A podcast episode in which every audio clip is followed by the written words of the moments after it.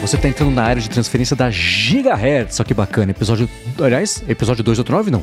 Do centésimo, octagésimo nono episódio do podcast, patrocinado nessa semana pela ExpressVPN e apoiado, como sempre, pelos nossos queridos detentos no apoia.se barra área de transferência e picpay.me barra área de transferência. Quem tá falando aqui é o Marcos Mendes e nessa semana coração semi-cheio, porque temos aqui o Rambo, o Coca, o que quer dizer que todo mundo já sabe o que tem que fazer, mandar lontras no Twitter pro Sr. Bruno Casimiro. Pode ser GIF, pode ser foto, pode ser um. Eu quero ver quem vai mandar um desenho de lontra. E também vale pegar lá no Crayon lá no, no, e mandar também uma lontra escutando o podcast. Quem mandar isso aí pra ele, a gente retuita, beleza?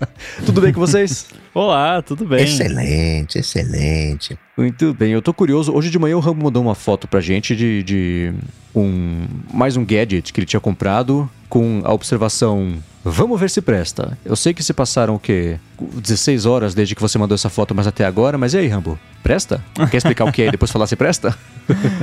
posso, posso explicar. Eu já faz um tempo que eu tava olhando esse mercado desses novos carregadores com aquela tecnologia GAN, G-A-N, né, que é o nitreto nitrato de galho. De ga... nitreto de galho, isso. Muito bem. Não é galho de árvore não, tá? É o galho Nem de galinha. é. então, tá, não é que o, o carregador vai carcarejar nem nada disso.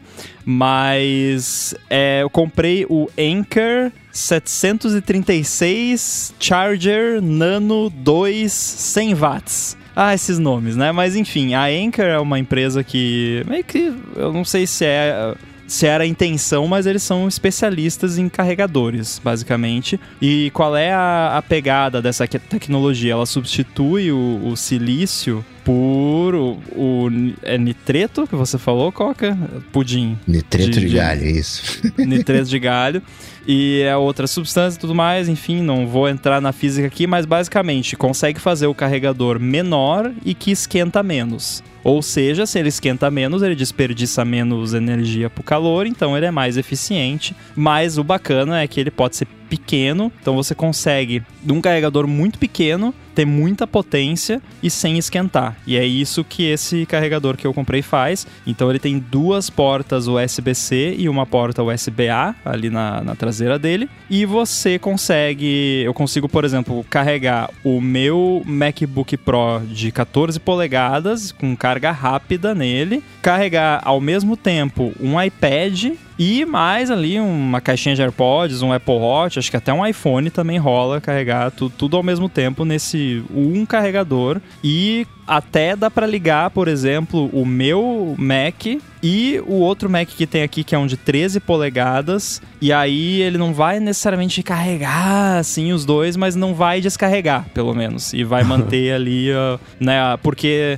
tem um lance assim, quando você trabalha que nem eu com Xcode e, e com o, o, MacBook Pro de 14 polegadas, com a tela mini LED e tal, quando você despluga da, da, da, do carregador, você perde um pouquinho de performance. Não é assim, meu Deus, como o computador ficou lento. Não, é só tipo. Mas quando você tá ali compilando projeto grande no Xcode várias vezes no dia, isso faz diferença. E também a questão do brilho da tela, que dá para notar bem assim a redução no brilho da tela quando. Porque, e não adianta, ah, vou aumentar aqui. Não, ele não vai. Ele limita o máximo do brilho, porque a bateria, né, precisa economizar. E aí o que que acontecia? A gente tinha um carregador lá em cima, e quando tava os dois lá, ficava, né, geralmente não sou eu que tô pedindo o carregador, né, porque o meu é um, é um M1, né, M1 Pro Max, enfim, M1 Max, e o outro é um Intel, então é o Intel que tá sempre precisando de carga, mas agora dá pra ligar os dois num carregador só, e eu também não queria encher de carregador lá, então é uma maravilha, tô, tô gostando bastante da, desse carregador. Eu já tenho um outro deles também, que eu não lembro agora de cabeça o modelo,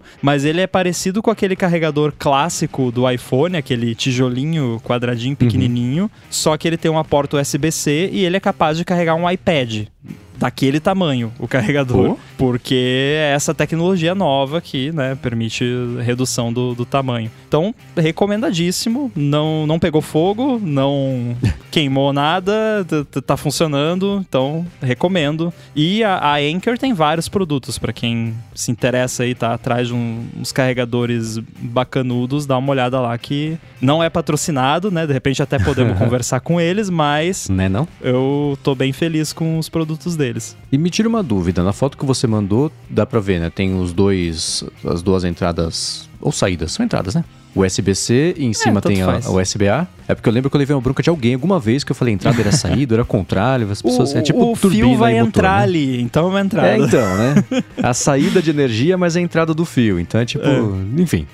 É, e na indicação, no, nos dois USB-C, tem a indicaçãozinha ali de um computador e um telefone. Essa indicação ela é, indica uma obrigatoriedade? Um tem que ser o computador, o outro seu telefone tem que ser nesses? Por que, que tem esses dois assim? É pra falar só porque as duas coisas são possíveis serem carregadas ao mesmo tempo? O que, que é? Na verdade, eu não tenho certeza se o segundo ícone é um telefone. Eu acho que é, é para ser um tablet, talvez. Eu teria que olhar ele para ter certeza. Porque na foto ali tá meio distorcido, no, não sei se dá pra ver direito. Mas sim, tem uma diferença. A, a porta de cima, né, a, a que tem o desenho desenho do computador é a que consegue entregar até 100 watts. Então, tá. naquela porta ali, você tem até 100 watts. Aí na de baixo você já tem um pouco menos. Só que o, os MacBooks, por exemplo, não chegam a 100 watts, pelo menos o, o, meu não chega. Acho que nenhum MacBook chega a 100 watts de, de recarga. E, e, o Intel lá de, de 13, menos ainda. Então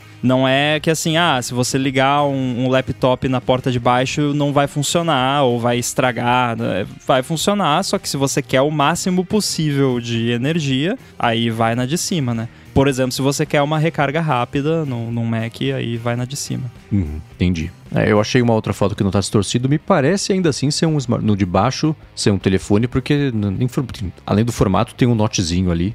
É tipo. então... É, eu não reparei no note, tá, tá certo. é, eu reparo sempre no note. é tipo aqueles hubs USB-C, onde. USB-A, né? Que tem lá as portas, mas eles só em duas portas entregam 1.5 ampere, nas outras entrega meio ampere. É o mesmo formato, mas a capacidade de, de carga, né, a potência de, das portas varia. Eu vou uhum. falar que nem o cara do Technology Connections fala. Pela mágica de ter comprado dois, eu tenho um aqui que eu estou abrindo neste momento. Eu vou olhar a, o ícone aqui ao vivo para ver se é um, né, fazer o tira-teima aqui, mas eu acho que você está certo. Vamos lá, tô abrindo ó, a SMR, ó. Olha SMR só, de unboxing. É um telefone, eu acho. É. tenho.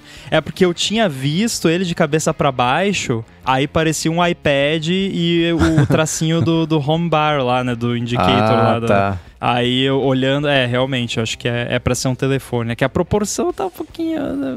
tá ambíguo, é, mas. É licenciamento é... é... um problema, né? Exatamente. Então. é, e aí atrás dele tem um, uma descriçãozinha, assim. Eu vou, eu vou até tirar uma foto aqui, a gente bota na, nas notas do episódio. Que Boa. aí ele explica, tipo, qual porta que você usa, pra, né? E qual é a potência máxima e tal. Beleza. Bom, vamos começar aqui. Começar não, seguir com o episódio, na verdade. Eu queria ressuscitar aqui, trazer de volta o Amigos do ADT. A gente vai mudar ele um pouquinho agora, vai ser Amigos da Gigahertz, né? Porque Opa. o nosso amigo Dante Gessuli começou um podcast que eu tô achando bem bacana, chamado TV Sem Spoiler. E mandou o link, já escutei, eram dois episódios um sobre o, o, Star Trek, o outro também agora saiu mais recentemente nessa semana sobre o For All Mankind. E é um conceito bem bacana de comentar séries, enfim, tem coisas que você pode ver na sua TV sem o spoiler, sem, sem contar dar a dica muito do que, que é, trama e tudo mais. Então é um desafio bacana. Achei legal o conceito, vou deixar aqui na descrição para quem quiser se inscrever. E parabéns pro Dante Gessuli que fez agora um podcast. Então temos mais um resultado, basicamente, da pandemia e de, de e projetos legais que vale sempre a pena divulgar, né? Muito bom. Boa. Agora, ô Rambos, vocês comentam, na verdade você e, e era você que tava a fim de comprar um, um no break, né? Que você comentou na semana passada? Sim, e eu tava reclamando que a minha experiência com no breaks é que eles fazem barulho, vários tipos uh -huh. de barulho. Então, né? O Anderson Silva falou que ele tem um NHS Mini senoidal 600VA com USB para monitoramento e ele é super silencioso. Ele falou que não tem ventoinha, não tem aquela, aquele coil line, né, o gemidinho lá que a bobina faz, e a única coisa que pode irritar é os bips quando a bateria tá acabando, mas aí é um problema universal. Né? Ele tem que avisar que tá acabando a bateria, senão mata o propósito de você poder usá-lo quando precisar, né? O problema que eu tinha de bip com o, um no break que eu tive não era nem o lance da bateria acabando, é que quando eu acabava a energia, ele ficava bipando sempre. Independente da, do status da bateria, né? Porque, uhum. sei lá, a bateria dessas paradinhas não é para ficar, tipo, um dia inteiro lá. É só para dar tempo de você salvar o que tá fazendo, né? Desligar, desligar o computador com segurança, né? Lembram disso? Então, uhum. mas enfim, é, é, é, chato, mas eu até comentei, né, que o lance do bip até tem como resolver. Você abre lá e, e tira o buzzer que fica fazendo, vai, vai, perder a garantia, mas pelo menos não, não perde a sanidade mental. Então, valeu pela dica e até eu tava pesquisando recentemente, depois da gravação eu fui atrás disso de novo, e eu acho que essa dica do Anderson foi um dos que eu encontrei e, e salvei lá nos meus favoritos para quando eu for comprar eu eu, eu dar uma olhada. Então, tá, ganhou mais pontos aí na, na escolha. É não ter o, o barulho lá do, do transformador e não ter o barulho do, do, do da ventoinha já é grande coisa. O Anderson Silva estava presente num dos encontros do ADT, episódio 289, 300, não quero dizer nada, mas já dizendo, então apaga isso aí, Edu. Mas o... Enfim, informação confiável, sim, claro. Entretanto, porém, todavia, uma coisa que me chamou a atenção é que ele não disse que é silencioso. Ele disse que é super silencioso. então ele deixa o ambiente mais silencioso, mais silencioso do que ele de fato é. Ele tira ruído do ambiente. É, um, é um no break com de cancelamento ruído. de ruído. De ruído. e falando em cancelamento de ruído, a gente falou bastante sobre a, troca dos AirPods Pro, né? Que tem aquele problema lá que todos inevitavelmente vão passar por ele em algum momento e que dá para trocar lá na loja da Apple ou em assistência mesmo fora da garantia. E o Rogério Buzelli falou que ele trocou os AirPods Pro na Apple Morumbi cinco vezes já e foram duas trocas Nossa, completas, inclusive mim. com estojo. Esse ganhou de mim, eu falei. Mas não por muito tempo, aparentemente, né? e ele falou que as últimas foram depois do término da garantia original e mas estava na garantia de 90 dias das novas peças. Então vale a pena persistir se você está com os AirPods Pro, mesmo fora da garantia com problema, que dá para trocar sim, sem nenhum problema, como todos aqui podemos comprovar e, e vocês vão comprovar também mais cedo ou mais tarde, aparentemente. Né? É, espero que não, né? Mas enfim. Aliás, toda semana que, é, que a gente vem gravando e falando, né? Quase toda semana desse assunto eu me lembro que eu tenho uma pilha de AirPods Pro aqui que eu preciso trocar, porque eu estou no momento sem AirPods Pro usáveis. Eu não estou usando uhum. nenhum par de AirPods Pro porque todos estão inutilizáveis porque estão com esse problema. E a ponto de ser inutilizável, de estar tá tão ruim que não dá para usar. Então eu tô sem AirPods Pro. Tipo, eu tenho cinco, literalmente cinco pares de AirPods Pro. Você trocou cinco vezes, eu tenho cinco pares.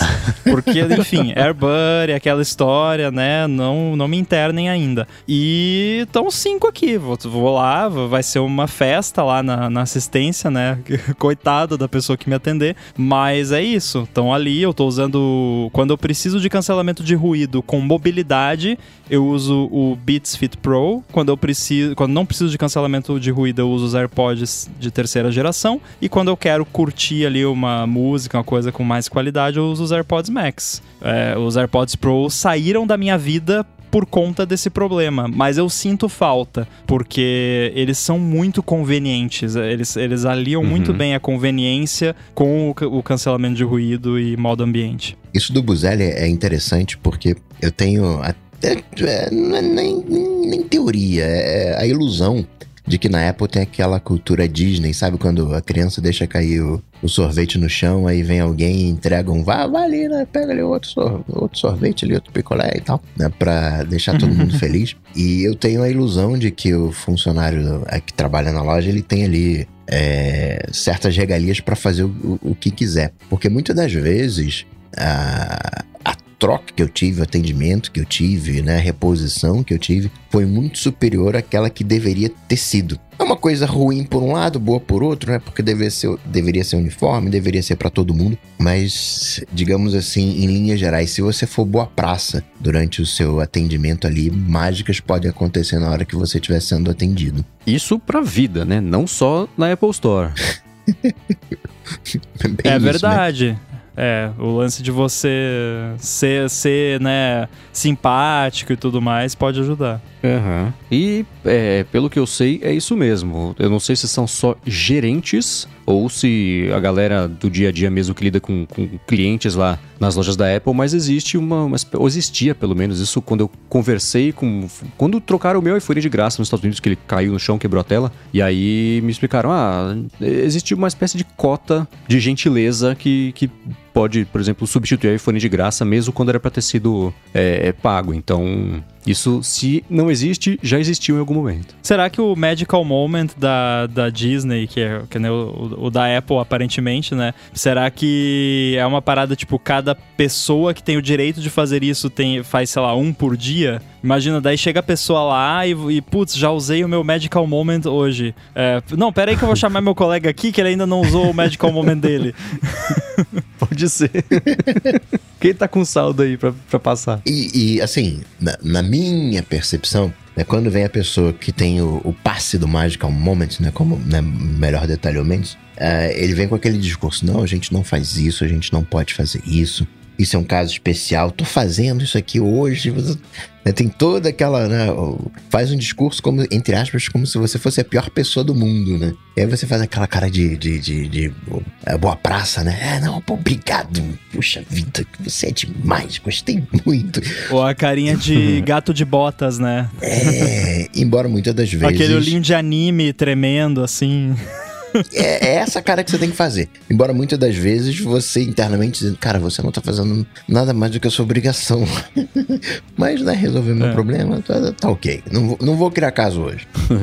o Márcio Salvo falou aqui que existe essa diferença entre atendentes e gerentes e se chegar com educação e aí um, uma boa observação, o que deveria ser de praxe, consegue o que se quer dentro da normalidade. Não sei se o Márcio tem, talvez tenha algum contato contato e tal. Mas é assim, é, o lance da educação, cara, é, é, incrível, porque eu vejo às vezes a galera e todo mundo tem um dia ruim e tal, não, não tô julgando ninguém, pode acontecer, já aconteceu comigo com certeza, mas deveria ser o praxe também, né? Poxa, né? Chegar com educação, simpático. Já que vocês estão falando lá as coisas como acontecem, na verdade, não é o gerente, existem uhum. responsáveis por área. Então tem um cara que é responsável por hardware, tem cara que é responsável pelo iPhone, tem cara que é responsável pelo Mac, tem cara que é responsável por software, que não são gerentes propriamente tal, mas sei lá, subchefe, sei lá como é que. E esses caras têm esse poder.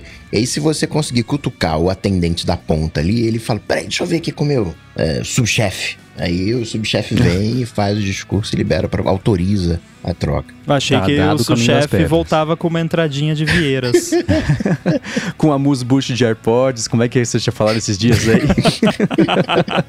Coquetel de AirPods é. com a mousse de boost de, de alguma outra coisa. De HomePod. Isso, é, exatamente. Agora, seguindo com o follow-up, teve a dúvida da semana passada sobre trocar de país, a região do Apple ID, se perde a foto, se não perde e tudo mais. Temos duas observações. A primeira é do Gabriel Soria, que ele falou que mudou de país recentemente e teve que cancelar o Apple One para poder mudar de região. Ele falou que esperou os dias remanescentes da assinatura e quando venceu, ele recebeu uma notificação no iPhone falando que o backup dele estava desativado, que tinha que verificar a conta. Ele falou que aí mudou a região e assinou de novo e tava os dados lá, tudo bonitinho, sem problema. Ele falou que não, não sabe se foi o mais correto, mas funcionou e não perdeu nada.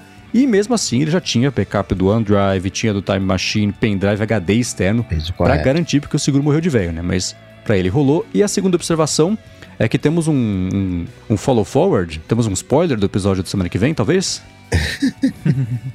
ah, pois é, a gente tava falando, né, sobre. Eu, eu mencionei, a gente tava pensando como que faz para obter todas as fotos da forma mais fácil de me, me dar todas as fotos, vídeos, etc., que tem lá, e aí a gente mencionou a questão de pedir os dados da sua conta, né, por causa de negócio de privacidade, de DPR, etc. Você tem, com qualquer conta online, teoricamente, você tem o direito de ir lá e pedir, ó, me manda tudo que você sabe sobre mim aí, tudo que você tem da minha pessoa.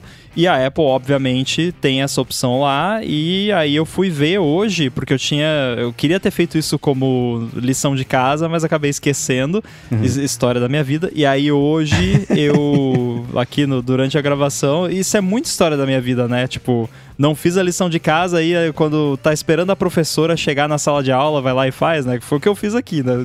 Na uhum. pré-gravação, eu abri ali o, o Apple ID e, e, eu achei muito maneiro o processo todo de, de obtenção ali dos seus dados, porque ele, eles permitem que você selecione exatamente as categorias que, que vão vir e eles até separam e-mail, iCloud Drive, fotos e vídeos numa categoria em categorias separadas e avisam, ó, oh, isso aqui pode dar um arquivo meio grande, né? Só selecione se você realmente precisa. Aí, mas tá lá. Então, se você, sei lá, quer fazer um backup ou precisa por algum motivo, você pode ir lá e eles vão te mandar todas as suas fotos, vídeos, etc. Com alguns detalhes. Primeiro, que eles avisam que esse processo de coleta dos dados pode levar até sete dias. Não sei se vai levar tudo isso, né? Semana que vem eu conto para vocês. Se já tiver chegado, né?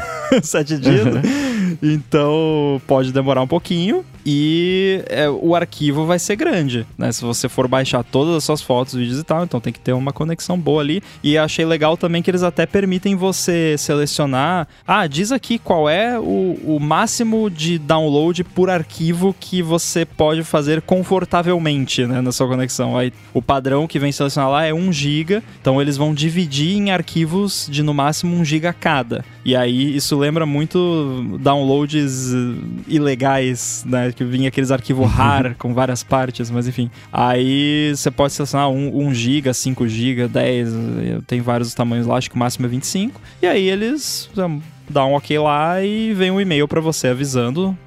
Ao menos eu acho que é assim. Então semana que vem eu conto o que aconteceu, conto o que, que eu vi lá. Eu não pedi fotos e etc, porque não é o propósito. Eu pedi só os metadados de, de tudo. Uhum. Aí eu, eu conto o, o que, que chegou para mim, mas legal, bacana que tá, tá bem, bem granular esse processo e, e resolve também o problema que a gente tava falando de não ter um backup. Então, na pior das hipóteses, você vai lá lá, baixa tudo e você tem um backup. Boa. E além desse negócio da, de quando pirataria vinha com aquele monte de RAR, né, uns 6, 7 RAR para você ir descompactando e tudo, tudo, cada pedacinho descompactado depois virava o arquivo inteiro. Tinha o lance também de, sei lá, na época de disquete, quando o arquivo era muito grande e não cabia em um disquete, também dividiu o arquivo em vários disquetes, aí depois você, uhum. hora que transferir, diz, coloque o disquete, coloque o próximo disquete, coloque o próximo disquete, até chegar. E aí você conseguir descarregar, do tipo... Windows 95. É, é, exatamente, é, né? Ou transferir uma música, né?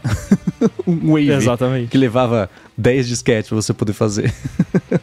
Inclusive, isso de pedir os dados é uma maneira também de você fazer backup do Google, das suas informações do Google. E você pode agendar, isso é mó legal. Você pode, ah, eu quero seis backups a cada 30 dias. E aí, a cada 30 dias, ele vai te mandar o um e-mail, ó, a gente rodou aqui o teu backup, clica aqui para você baixar. Legal. Inclusive nas opções lá do Apple ID, eu vi uma opção lá que eu não cliquei para ver como é que era, mas que eu não lembrava ou não sabia que existia, que é de você transferir o, as suas fotos e vídeos para outro serviço. Eu não sei quais serviços ele oferece lá, mas tem essa opção lá. Então se alguém tá, ah, vai mudar para Android, não sei, deve se, se, porque falava lá, serviços participantes, Google Fotos deve ser um deles. Tipo, é uhum. muito provável que seja. Então, vale dar uma explorada lá também. Tem, tem essa opção lá. É, isso a minha impressão é de que era quando entrou em vigor a GDPR, junto desse negócio de você poder pedir para o serviço ou para a empresa te mandar tudo que ela sabe a seu respeito, também ter essa, essa portabilidade de dados e poder exportar as fotos todas do Facebook para o iCloud, do Google Fotos para não sei onde. Então acho que foi uma coisa que apareceu meio junto, né? Que é uma legal quando aparece, mas depois você esquece mesmo, porque não é uma coisa muito corriqueira, né? Isso e ou antitrust, né? Uhum. É, sim, é. é. Foi tudo junto, né? Quando a GDPR apareceu, ela fez um, uma rapa de, de assuntos pendentes de, desse tipo de coisa, né? Sim. Bom, seguindo com o que a gente vem comentando nas últimas semanas, na verdade, eu coloquei isso na pauta porque segue me intrigando essa tecnologia que eu tenho achado muito bacana das inteligências artificiais que sabem desenhar, né? E o TikTok passou a oferecer uma, uma funcionalidade bem básica disso aí. Você fala, ó, oh, faz aí, é, sei lá, né? Que nem o, o título do área de trabalho dessa semana: é, Pinguins é, patinadores de Fortaleza, né? E aí ele faz lá essa imagem e eles fizeram de propósito que a imagem ela é feita com, uma, com, com um acabamento meio rústico e também né, com uma a qualidade mesmo da imagem não ser tão bacana, porque é para essas imagens são, é para usar de fundo nos vídeos e não como um destaque, nem usar fora do TikTok. Então é feito para ser um, um, um pano de fundo ali para a pessoa colocar alguma coisa na frente, mas já é um passo de popularização dessa tecnologia, né? Eu não lembro quem foi, né, da última, penúltima vez falando sobre isso de essas novas tecnologias né, vão ser o, o novo quadro em branco, né? O novo a nova maneira de você começar a fazer as coisas. E a gente tem muito essa ideia de que ah, vai substituir o ser humano. Ah, não, ah, com né, inteligência artificial de voz vão acabar os dubladores. E provavelmente não é isso que vai acontecer, né? Provavelmente vai facilitar muito o trabalho dos dubladores em primeiro momento. Talvez você não precise, sei lá, de 10 dubladores, vai precisar de 8 e cada vez vai né, reduzindo o, o número né, que, que precisa, mas isso faz parte da popularização, né, de trazer essa. Né, vamos combinar aqui. Né, o, o que vai fazer mais sucesso no iOS 16 é 16, né? 16. É o, a coisa de recorte do fundo. Vai, vai bombar esse negócio que é uma coisa mais, entre aspas, idiota, whatever da vida. Quem mexe lá no Photoshop, no seu Mendes, lá, recortar cabelo, sabe como é difícil, vai até render. Caraca, tá cortando muito bem. Vai falar mal algumas vezes porque vai falhar. Mas pro leigo como eu, né, poder operar um flanelinha de Photoshop, né, dizendo, olha, eu quero isso, eu quero aquilo outro, né, em vez de ter que executar as ações, é um baita facilitador. Então, acho que o TikTok tá no, no, no momento. Eu tava até vendo que o TikTok hoje tem a participação de mercado entre os adolescentes, que tinha o, o Facebook há oito anos atrás. O YouTube continua master, né? 95% dos adolescentes acessam o YouTube. Facebook, o, o TikTok, junto do Instagram e, e Snapchat estão ali nos 60%, 70%. Mas eu acho que é um. É, mudar a visão, né? Que, que nem aquela coisa, né? iPhone, iPad, não é para produtividade, facilita o processo, é uma ferramenta facilitadora e muitas das vezes você vai conseguir resolver o seu problema e esse, e esse tipo de ferramenta né, vai né, de inteligência artificial vai conseguir resolver para muitas pessoas, mas não é um substituto, é uma ferramenta, né? Computador não é substituto, computador é ferramenta. É, concordo plenamente. Acho que até trouxe algo parecido também na nossa discussão e também acho bacana que isso tá se popularizando e é, vai ajudar também aí a, a galera talvez perder um pouco o medo e ao mesmo tempo encontrar os possíveis problemas, né, do uso um pouco mais amplo dessas tecnologias. É, então, nessa semana também uma coisa que virou polêmica foi que a como é que eles chamam? É... Stability AI? Acho que é isso. É, lançou um desses geradores de, de, de, desenho com inteligência artificial sem limitações. Então, o Dali, por exemplo, não deixa você fazer imagens com celebridades, pessoas de destaque, entra políticos também, e eles bloqueiam alguns temas porque é, é óbvio que tem coisa que tem os espíritos de porco que vão tentar fazer e aí é um problema, né? E essa esse Stable Diffusion, que é da Stability AI, eles liberaram tudo. Falou, ó, tá aqui, podem usar tem dois modelos, um que vai ser online e um que você baixa para usar e gerar ali. O modelo você instala e roda direto ali no, no computador. E ele falou, e aí eu achei e isso gerou polêmica por motivos óbvios, né? Porque é, se você abrir uma ferramenta dessa para humanidade, sempre vai ter. É, é, o que eu sempre falo, tem a máxima. Basta um idiota para dar problema, né?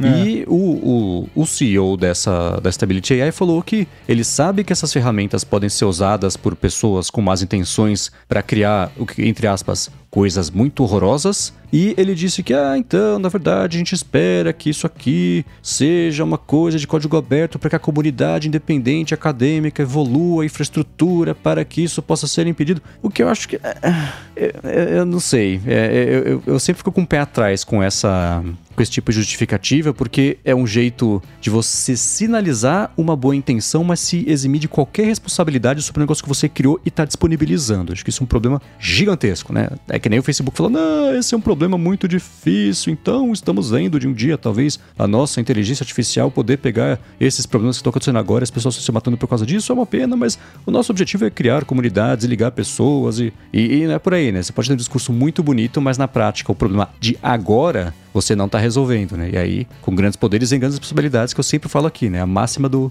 do tio Ben. E, e acho que a polêmica toda que se criou em volta desse Stable Diffusion foi exatamente por causa disso. A dúvida que eu tenho é assim: existem contextos onde essa desculpa de ah, código aberto para comunidade, papapá, é, é aceitável. Existem contextos onde não é. O que eu quero saber é, é muito simples. Tem um site onde eu entro, que é dessa empresa, e eu me cadastro lá e eu digito e ele gera o um negócio? Se tem, não tem desculpa. Eles estão fornecendo a ferramenta pronta e pagando infraestrutura e, e fornecendo para quem quer usar para o que quiser fazer, inclusive coisas horríveis, como ele mesmo disse. Aí não tem desculpa de, ah, é aberto a comunidade, não sei o quê. Se é aberto a comunidade, não sei o quê, se alguém vai lá no GitHub, por exemplo, pega o código lá do negócio, compila no seu próprio computador, roda e faz coisa errada, beleza, aí eu até consigo aceitar essa desculpa. Agora, se o cara tá lá botando o serviço no ar e disponibilizando a infraestrutura da empresa pra galera, ó, faz o que você quiser aqui, aí não dá mais para te defender. é, então, e é, no caso deles, eles estão têm essas duas é, esses dois as modalidades, mas ainda é só para pesquisa, não está aberto ao público ainda, mas eles falaram a intenção é abrir ao público e que a comunidade se policie, porque a gente sabe que, como dá certo isso, né? é, aí já, já entra no, no que eu falei, a, a esperança é que como eles não abriram isso ainda, né, então me parece ainda estar mais no campo de onde ainda é aceitável você usar esse tipo de desculpa, né? O problema uhum. é o estado que vai estar tá isso e como que isso vai ser disponibilizado depois. É esse que é o, o grande detalhe. É.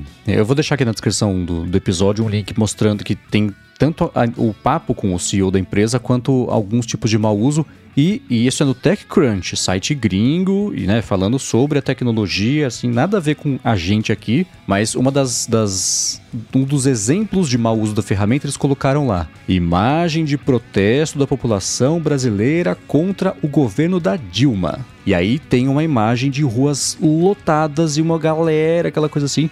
E eles falam assim, tá vendo? Isso aqui pode ser usado para desinformação e é isso para parar no grupo de WhatsApp, por exemplo, leva meio centésimo de segundo, né? Então, nossa, pelo que eu vejo desses grupos de WhatsApp, não precisa nem imagem. É só você falar qualquer coisa em caixa alta, o povo acredita. É verdade. Então eu vou deixar aqui na descrição do episódio o link para quem quiser se aprofundar nessa história. E de bônus leva uma foto que tem lá também, que é do Mark Zuckerberg, que parece o Mark Zuckerberg, na verdade, como se fosse no quadro da menina com um brinco de pérola, aquele quadro famoso, ela tá com um pano na cabeça e tal. É bem engraçado. eu só imaginei aqui já tô rindo. Se quiser, pode botar também uh, o que eu gerei no Crayon, que são os pinguins patinadores de Fortaleza. Os pinguins ah, patinadores eu consigo ver na imagem, agora Fortaleza não vi ali não. Muito bem, agora eu quero seguir com o papo aqui falando sobre um update, na verdade, que aconteceu da, da semana passada para essa, pintou mais um beta do iOS 16 e a Apple melhorou, como diria o meme, falou que ia melhorar, mas tá pior, tá bem ruim também, tava melhor, agora parece que piorou. Então agora, para quem não gostou da porcentagem da bateria, continua ruim, mas melhorou porque não dá para agora dá, na verdade, para você desligar a porcentagem da bateria quando você liga a, o modo de economia de energia, porque antes não dava e agora dá. Então é aquela é a técnica de você lança meio ruim para melhorar depois, né? Não resolve o problema que as pessoas estão tendo, mas assim agora tá um pouquinho melhor e aí dá para desligar pelo menos a porcentagem. É, não não não liberou e não lançou nada, né? É beta. Ok, é ok, ok. Um comentário importante ser feito, né? Eu Justo. também eu tô irritado com esse negócio da bateria porque eu não entendo algumas posições sobre isso, porque, tipo, a grande reclamação é: eu tenho ali o ícone da bateria. Eu gosto de ver o nível da bateria. Eu não tô falando de mim, eu tô falando assim, né, uma pessoa qualquer falando. O eu figurativo. Eu gosto de é, as pessoas que estão reclamando. Eu quero, eu gosto de ver o nível da bateria porque eu vejo se ela tá mais cheia ou mais vazia. Aí a Apple colocou a porcentagem, o número, aí eu preciso ficar lendo o número porque ela colocou o número, mas aí, como tem o número, não tem mais o negócio dela ficar enchendo e, e esvaziando. Mas se o seu problema é ter que ler o número, então tira o número. É, dá para voltar, é um, é uma, um ajuste. Desliga o número, pronto, resolvido. tipo, eu não entendo. Ah, mas é mas aí eu, eu, eu quero ver a bateria com a, o nível enchendo e diminuindo. Não quero ter que ler o número, mas eu quero que tenha o número. Mas se você não quer ler o número, por que, que você quer que tenha o número? Então não precisa ter o número, se você não quer ler o número. É, ah, mas é quando a bateria está muito baixa. Aí tem o lance do, do low power, né? Que você pode agora uhum. controlar para ele só mostrar a porcentagem quando está no, no modo de economia de bateria. Ou você puxa ali, olha no control center, né? Não é o fim do mundo. Você baixar, se você tá tão preocupado, se você prefere prefere ver pelo, pela bateria enchendo e esvaziando, mas de vez em nunca você quer ver o número, baixa ali no Control Center, né? Você tem dedos, né? Vai lá e, e faz isso. Então eu, eu acho que tem um pouco de exagero, assim, na, no drama que as pessoas fazem com uma parada dessa. É, se existe uma coisa, vão reclamar a respeito dela. Se ela é universal de qualquer coisa que existe, né? Mas é, eu acho que a, a, expectativa das pessoas era poder continuar com como era antes e esse elemento de novidade. Não é, é ou um ou outro, né? E olhar a porcentagem, quando você olha um símbolo, você olha e interpreta. Beleza, você bateu o olho ali, a bateria tá com aquele pedacinho cheio, pedacinho vazio, você olha e beleza. Se você vê letras, você olha, decodifica e interpreta. Tem um passo a mais aí que tem que fazer. É costume e beleza, né? Mas os nossos cérebros de macaco de Homem das Cavernas, primeiro é pictográfico e depois que veio o alfabeto e numeração, né? Então, é, a gente instintivamente entende melhor esse tipo de coisa com iconografia, além de ser uma coisa mais universal, porque não exige que a pessoa é, habilidade de interpretar e ver, né? Então. É, então desliga o é, número. Então, tá aí, pronto, né? A opção é essa, exatamente. Mas as duas coisas ao mesmo tempo não vai rolar. Eu fiquei pensando meu hábito, né, com, com essas coisas, é, que é até engraçado, porque assim, eu falo das pessoas obcecadas com, com o número da, de porcentagem da bateria, eu faço um app que é basicamente para isso, né? Mas assim, não é só sobre isso, mas de certa forma é. Uhum. mas para mim já tem algum tempo, acho que desde o iPhone 11 ou talvez mais a partir do 12 que a bateria melhorou bastante, mas acho que desde o 11 se a bateria tá acima de 20%, eu não me, não me importa qual é a porcentagem.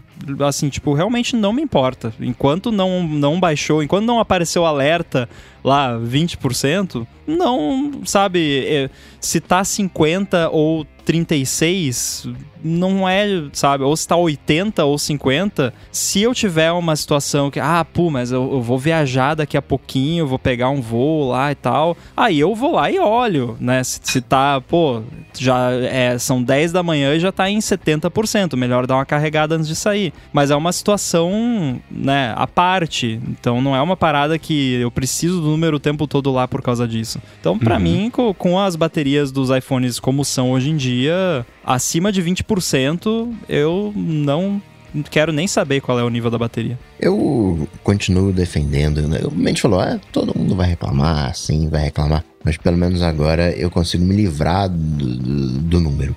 Tem gente que gosta da precisão, né? E, e não quero ativar o toque de ninguém, mas a precisão não existe todas essas coisas, né? Principalmente em bateria. É um palpite danado, aqueles 20%, 70%. Mas tudo bem, a é galera verdade. vai lá e, e confia. Acho que uma das. Um dos grandes trunfos da vida é você saber a lidar com as incertezas né, que ela gera. Então relaxa da bateria e esquece aquele 20. Ficou amarelo, ok, né? Fica nervoso. Ficou ver vermelho, fica mais nervoso ainda. Caramba, né? Tô numa viagem. Mas fora isso, esquece. Compra um power bank. Muito bem, vou seguir com os assuntos aqui e hoje à tarde uma outra coisa aconteceu. Na verdade, o Rambo, os dias são todos iguais, não tem jeito, né? Dia da marmota. O Rambo mudou a foto do carregador que ele comprou ontem, não foi hoje. Eu tava vendo o histórico da nossa conversa do, do iMessage, então ele tem aí 36 horas de uso e não só 16. Mas uma coisa que ele mandou, isso tenho certeza que foi hoje, foi o Kickstarter de uma coisa chamada Fluid One, que é, a gente já comentou algumas vezes aqui sobre uma necessidade, sobre uma vontade, sobre um desejo de, do, do home kit perfeito, uma ideia que o Rambo vinha explorando já fazia um tempo, isso parece que vai pintar. Mas antes de falar sobre isso, eu quero tirar um minutinho do episódio, talvez dois, para falar sobre a ExpressVPN, que mais uma vez está patrocinando o área de transferência. A ExpressVPN oferece duas grandes vantagens para quem assina, que são a possibilidade de você poder navegar do jeito mais seguro, com a conexão sempre criptografada, e também você poder fingir que está navegando a partir, navegando como se estivesse em 1990, a partir de qualquer país do mundo, quase qualquer país do mundo, desde que eles deem esse suporte, são mais de 100 países que eles dão esse, eles dão esse suporte. A privacidade, todo mundo sabe, né? Se você se conecta a um Wi-Fi público de um aeroporto, de um hotel, um shopping, sei lá, num hospital, é possível que alguém que saiba o que está fazendo e que esteja com más intenções, que usaria por mal ali a, a inteligência artificial, também vai usar por mal o acesso indevido aos seus dados, pode tentar capturar seus dados, interferir nos seus dados, e aí, claro, você pode ser prejudicado com isso. Então, com o ExpressVPN, você protege a sua conexão, os seus dados e navega de um jeito seguro no seu tablet, computador, no telefone. Eles têm para TV tem suporte também a você se conectar para o VPN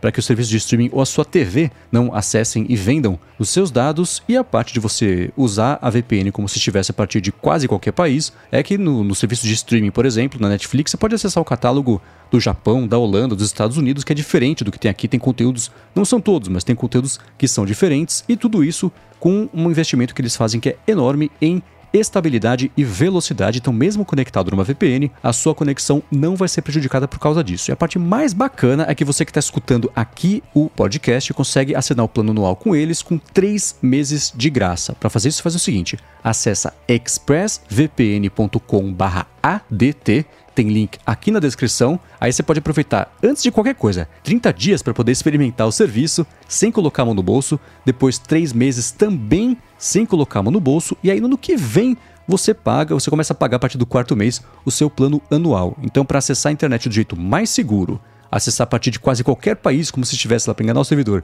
e ainda assim, é, é com desconto, acessa expressvpn.com/adt, que além de tudo você também ajuda aqui o podcast. Muito obrigado, ExpressVPN, pelo patrocínio mais uma vez do podcast e também, claro, pelo apoio a toda Gigahertz. Valeu! Obrigado, ExpressVPN. Vamos lá, hoje à tarde estava tudo bem, estava aqui pensando sobre o que vamos falar no DT. Aí uma novidade, um Kickstarter, na verdade, furou a fila, ele vai ser comentado aqui antes das notícias que a gente já ia comentar que é o Fluid One. Eu vou deixar, o Rambo deve estar bem feliz com ele, eu vou deixar o Rambo explicar o que acontece com esse Fluid One e ele também vai ter que contar pra gente em quantos segundos, ou talvez centésimos de segundo, ele apoiou esse Kickstarter.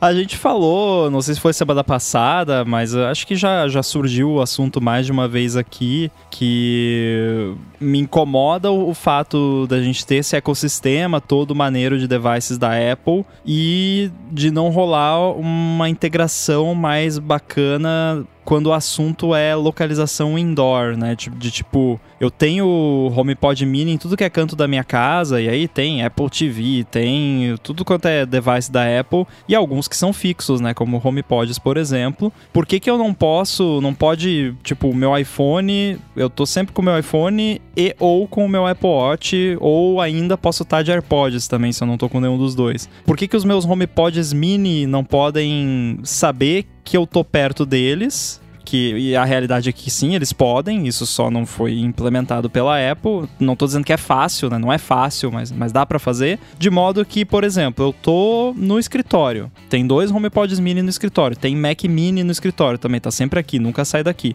Por que, que eu não posso abrir o app Home e já aparecer ali direto os controles das coisas do escritório? Em vez de aparecer um zilhão de coisa da, da casa inteira. Ou, sei lá, na própria home screen, na lock screen, no control center, aparecer as coisas coisas de onde eu estou dentro da minha casa. E aí eu até comentei também que daria para fazer alguma coisa com o Ultra Wideband, que, que é o mesmo mecanismo do, do AirTag e tudo mais. E o Fluid One, que é esse Kickstarter, é o negócio que está sendo feito para mim. Assim, eles, eles ouviram o ADT e falaram, pô, legal essa ideia do Rambo, vamos fazer isso. Não, tô brincando, é óbvio que não foi isso, mas assim, fiquei muito feliz porque é aquilo de aquele tipo de coisa que a gente grita pro ar assim, alguém faz isso? Tipo, seria mó legal, é, é uma ideia bacana, tipo, eu poderia, né, ter criado uma startup para fazer isso, não, não fiz porque não é a minha pegada, enfim, mas que, e não tô falando também que eu faria melhor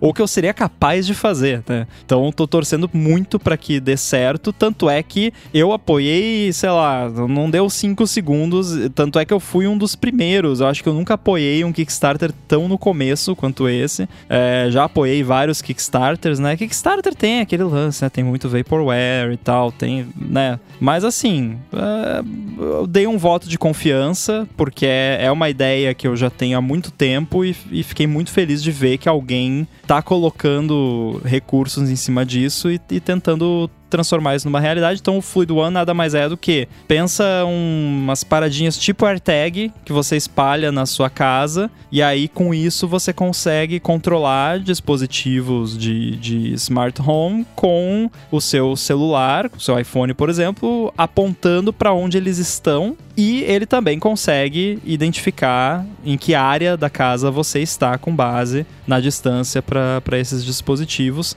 Só que como ele usa o, o UWB, né, o chip 1 do iPhone, você consegue até ser mais preciso. Tipo, ah, tem um abajur ali no cantinho, você consegue colocar a paradinha naquele abajur e que você consegue apontar o celular para aquele abajur e controlar especificamente aquilo. Já foi além do, do que eu tinha pensado. Provavelmente uhum. não é isso que eu vou usar se o negócio vingar e se chegar para mim um dia. Mas uh, o que mais me interessa mesmo é o lance de saber em que área da casa eu tô e poder né, acessar as coisas mais fácil. Mas uh, tá aí. Fico feliz que, que alguém esteja fazendo isso. Du duas coisas. Primeira delas, existe uma lenda né, de que você conseguiria, ao menos no universo Android, mapear um ambiente, uma casa, uma residência uh, só com um aparelho. E que isso teria sido usado pelos CIOs ou whatever da vida em algumas operações. E tô lembrando disso porque recentemente estava vendo uma série, uma série nova aí, e o cara fala isso, né? O cara fala, não, é, usa esse telefone aqui, o cara é um CIO, né? É, Forças Especiais Americanas ele diz: Não, não, não use esse aparelho, não. Vou te dar um outro aqui porque eu já mapeei o ambiente invadindo o telefone, não sei o que, descreve essa, essa lenda. E isso tem toda a cara de que é alguma coisa que a Apple vai. É totalmente possível, tecnicamente. E isso tem toda a cara de que a Apple vai fazer isso, sei lá, no iOS 38, iOS 44. e a gente vai bater palmas, uau, que legal. E sim, é mó legal. Essa é uma coisa. A segunda coisa é que isso não é compatível com o HomeKit, salvo engano. Né? Ele, você precisa de um Raspberry Pi, você precisa de um Home Assistant, você precisa estender, entre aspas, né, os atalhos, né, as automações, o, o, o HomeKit, para que você consiga fazer as automações. Ou entendi errado, Rambo? Não, na verdade não, Coca. É, assim, depende do que exatamente você quer fazer, né? Para esse meu uso que, que eu comentei aqui de, ah, eu tô chegando no meu escritório ali e eu quero poder... A, a minha questão não é nem automação propriamente dita, é mais tipo, quando eu quero controlar algo manualmente, eu não tenho que ficar procurando, porque no, na 99,9% das vezes eu quero controlar um, uma, um equipamento, um acessório do lugar onde eu estou. Tipo, da, do, se eu tô no quarto, eu quero controlar um negócio do quarto. Se eu tô na sala, é um negócio da sala. Na, na minoria das vezes, eu tô na sala e quero mexer no negócio do banheiro lá de baixo, sabe? Então, para esse uso que eu, que eu menciono, você não precisa de nada especial, porque o, o próprio HomeKit, a API que a Apple oferece para desenvolvedores. A Apple, basicamente, é, até eu tive mexendo um pouquinho com essa API recentemente, fazendo uns experimentos aqui, na pastinha de experimentos. é, e o, o, a API do HomeKit que a Apple fornece para desenvolvedores de aplicativos, você consegue basicamente recriar o app Home inteiro que tem tudo lá, automação, de, tu, tá tudo lá. Algumas coisas, assim, não tem, por exemplo, controle detalhado de HomePod, essas coisas a Apple não, não abriu na, na API deles, mas tudo que você vê no App Home de, de lâmpada, de tudo que tem lá, você consegue, e até além, porque alguns dispositivos, eles incluem alguns controles que não são suportados nativamente no HomeKit, e, o, e você pode desenvolver um app que suporta ele deles, né? Então, assim, eu já fiz um protótipo que eu até mostrei pro, pro Mendes, porque essa minha ideia ela tem um tempo já. Então, o que, que eu fiz? Eu comprei um monte de iBeacon, espalhei aqui pela casa, e aí eu fiz um app que eu andava pela casa e pela distância com os iBeacons, ele ia me mostrando os acessórios que estavam mais perto de onde eu tô, né? De onde ele acha que eu tô, pelo menos. Então, é, você consegue fazer essa parte que eu falei sem nenhuma maracutaia, digamos assim. Teria que ser um outro home, um, um, um aplicativo casa teu, né? Proprietário. Pra Isso, saber, ah, sim. peraí, entrei no quarto, liga a luz. Entrei na sala, liga uh, TV. É, não, não de liga, não de automação. Eu, eu falo de mostrar os acessórios de onde você está, né? Aí a automação, o, o que que eles poderiam fazer? Que é, inclusive, foi como eu pensei que eu faria quando eu tava pensando e prototipando isso. Você pode ter, eles podem ter, por exemplo, um device deles que é um hub, que tecnicamente pode até ser um Raspberry Pi lá dentro, né? Mas que eles vendem como um produto. E ele pode ser um acessório HomeKit, propriamente dito, que funciona como se fosse um sensor de movimento, por exemplo. Só que em vez de ser um sensor de movimento, né? Porque o, o que, que é um sensor de movimento pro HomeKit? É um negocinho lá que diz pra ele que tem movimento ou não. Não, não precisa ter um sensor de movimento, né? tipo, é só uma abstração. Então, o movimento, entre aspas, é ter um device próximo do beacon daquele lugar. Então, e aí poderia ser tipo um acessório, um hub deles que se conecta em todas essas tags deles e aí expõe pro HomeKit um sensor de movimento para cada tag. E no HomeKit isso aparece como sensores de movimento independentes, então dá para fazer funcionar inteiramente no HomeKit, sem precisar de nenhuma maracutaia de Home Assistant, de nada. É, aí, claro, se, se eles quiserem que funcione de fato o HomeKit 100% é, legalmente, aí eles vão precisar passar pelo MFI da Apple e tudo mais. Só que eu acho que eles já devem estar por dentro disso, porque, se eu não me engano, para você conseguir usar acessórios com o chip 1 comercialmente, você precisa fazer parte do MFI. É, então, eles já devem estar tá vendo isso. Então, não, assim, da- daria pra fazer qualquer pessoa que, que, que manja de Raspberry Pi, de microcontroladores, Bluetooth, etc., conseguiria fazer isso em casa hoje. Sabe? Tanto é que eu fiz, né? Uma versão bem né, porca disso só pra testar, mas uh, não é nada tão mágico assim, né? Claro que entre um protótipo que funciona na sua casa e um produto que você pode vender, existe um abismo. Então, Uhum. é, aí é que tá o, o- Não é nem o pulo do gato, né? Porque é, é quase como o desafio do Indiana Jones do gato lá, de, de pular na- no precipício lá. Claro que tá na descrição aqui pra quem quiser ver o link do Kickstarter, que tem o vídeo também. O vídeo é tudo muito mágico, né? Dá um medo de ser aquela coisa que fala, nossa, ia ser bom se funcionasse assim, né? Quando lança, não sei exatamente assim. A gente sabe que é, é, esse, o conceito, por exemplo, que o Rambo tinha feito, ele é muito próximo, né, do, do, do que tá nesse vídeo aí. O que me dá medo é que até hoje todo tipo de solução que aparece pra isso aí me faz lembrar do XKCD de que ah, tem 17 padrões para alguma coisa. Não, vamos fazer um único, agora tem 18 padrões para alguma coisa. E num ambiente em que nada se conversa muito bem. Eles falaram que estão já planejando de quando o Matter finalmente for lançado, né, depois de três anos de atraso, que vai ter suporte a isso também. É, mas é o que a gente estava comentando agora, acho que foi antes da gravação, acho que foi em off do, do, dos Shelleys aí da sua casa, né, Rambo? Que tá substituindo coisa do Fibário e tudo mais. E que o, o negócio aprovado, né, licenciado e tudo mais, não funciona tão bem quanto um projeto de paixão, que é justamente o caso do Kickstarter, né? A galera deve ter ficado já né, cansada de ver como não parece ter interesse, por enquanto vai ser só para iPhone. Então, o interesse da Apple de fazer uma coisa assim, que é uma bola que tá pingando faz tempo, tem uma pressão que não é uma pressão popular, cada vez mais forte, mas ainda assim, vê essa ideia pipocando aqui e ali, é, com uma certa frequência já agora, pelo menos em quem, quem gera conteúdo de tecnologia e discute sobre isso, apesar de não ser uma coisa que acho que a, a galera comum é, pense como possibilidade, apesar de ter essa necessidade. Isso de, por exemplo, andar pela casa, levantei aqui, né, de madrugada, queria até a cozinha sem topar com o dedão em nenhum lugar.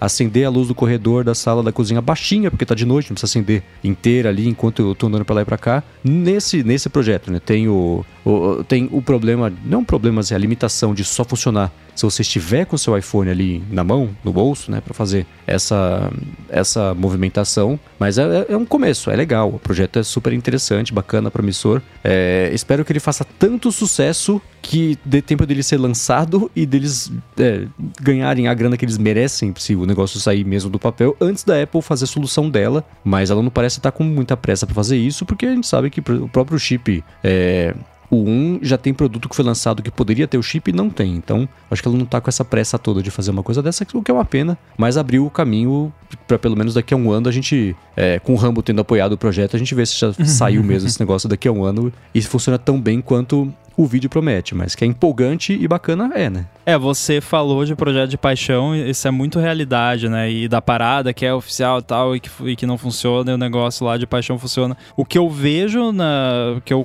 eu tenho consumido muitos produtos da, desse tipo, porque agora é, é, tudo smart home aqui, e aí eu vou testando e vou comprando, e tudo que tem de novo lá eu vou experimento e tal. E aí tem uns que eu gosto, outros que não, mas sempre fica um gostinho ruim na boca da experiência de uso UX, assim, sabe? Uhum. UX de coisa de hardware é péssimo, assim, é, e, e eu sei porque, assim, a gente brinca, né, do, daquele lance do design de programador, né, que uhum. é, aquela coisa, assim, funciona, mas, né, podia ser melhorzinho, e, as, e não é nem no sentido visual da coisa, é no sentido operacional, né, de você usar e ter uma experiência agradável. Aí se você se design de programador, de desenvolvedor de software é ruim, imagina design de engenheiro de hardware, sabe? Que, que é. não tô dizendo que é isso que acontece, né? Que é o engenheiro de hardware uhum. que vai lá e faz o design. Não é que é exatamente isso que acontece, mas é que é um foco que não existe na, nessas empresas. E que até eu tô escutando o audiobook lá daquele livro do, do After Steve lá e, e você vê por que, que a Apple deu certo nesse aspecto, que é justamente essa coisa de inverter a ordem das coisas. Porque como é que a maioria das empresas de tecnologia funcionam? Ah, a gente tem essa tecnologia aqui, vamos inventar um produto para ela, né? E, e na Apple e em outras empresas, não é só na Apple, mas o livro é sobre a Apple. É, a coisa sempre foi ao contrário. Ó, oh, pô, por que, que isso aqui é ruim assim? Por que, que não pode ser assado, né? Ah, eu, não, mas não dá porque não tem. Não, mas eu quero que seja assim. Então descobre o que, que tem que fazer para ser assim, né? Uh, aquela história do Steve Jobs lá, que né, galera querendo fazer um monte de demo para ele, ele não tava nem aí. Não, olha aqui, ó. Aí a, abre o Mac, demora 10 segundos para ligar a tela, abre o iPad e desbloqueia em menos de um segundo. Eu quero que isso faça isso, né? Apontando uhum. pro Mac. Eu quero que o Mac faça isso. Né? Tchau. Né? É isso. É isso que falta, sabe? É, ah, tem o Ultra Wideband, não sei o quê. Cara, experiência. Quando eu tive a ideia disso aí, a ideia não veio de, pô, tem Bluetooth, dá. Não, a ideia vem, pô, não seria legal se quando eu entrasse no, na, na minha sala e abrisse o aplicativo Home aparecesse os negócios da sala? Então você começa com o problema e depois você acha a solução. E não a solução e aí você inventa um problema para ela. né? Acho que essa é a diferença e tá faltando muito isso em empresas de hardware que a experiência de uso acaba sofrendo por conta disso. E vou dizer mais nisso. Uh, tenho a interface né, da, da, galera que faz hardware é horrível. Quem faz hardware chinês é pior ainda, mais confuso ainda, sabe, sei lá por quê.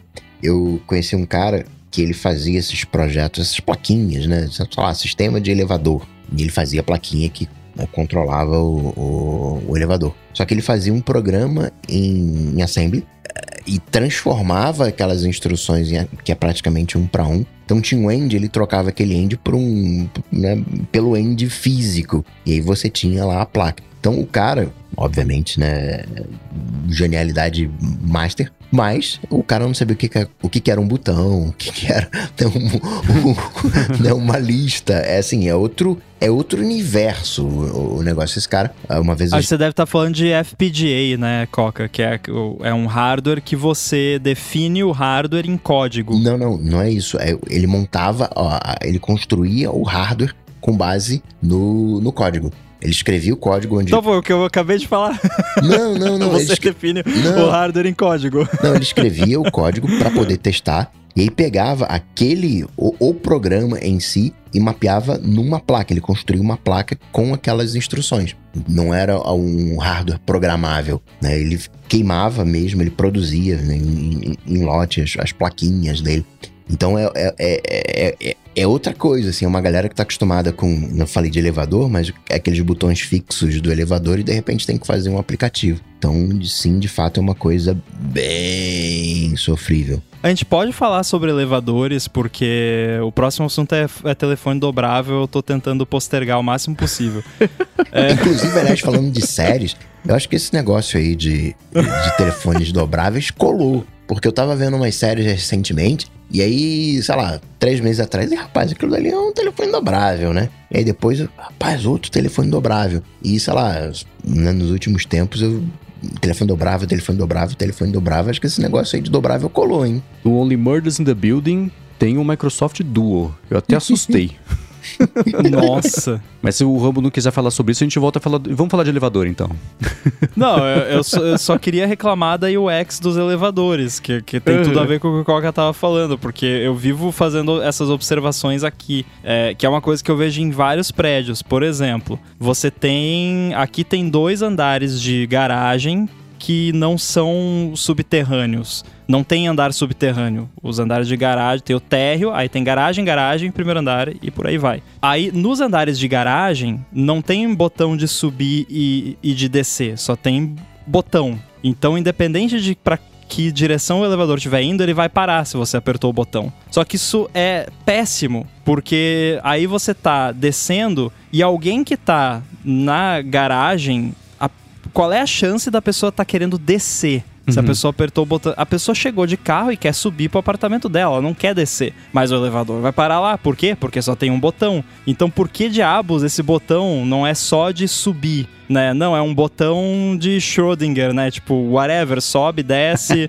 pra onde o elevador estiver indo eu vou, né? E aí é chato, porque aí, tipo, você tá descendo lá, chegou lá o hambúrguer, você quer buscar logo, rápido, tá com fome, o cachorro latindo, e aí, aí você para e ah, tá descendo, tá aquela cara amarela, né? Daí aperta o botão para fechar a porta, a porta não fecha. Isso sem contar o, o erro gravíssimo que eu, eu já vi acho que um elevador na minha vida que era assim, que é, que é o certo, que é assim, você apertou o andar errado. Você apertar de novo, tinha que desmarcar aquele andar. Sempre pensei Isso, nisso. e tem elevador que é assim, e eu só vi um na minha vida e foi maravilhoso. Mas eu acho que eles não fazem isso porque as pessoas acham que o botão de elevador é enquete e fica tipo, ah, é. tá apertado já o 15. A pessoa vai lá e aperta o 15 de novo. Já tá apertado, né? Ou então, então faz certo... tec, tec, aperta seis vezes.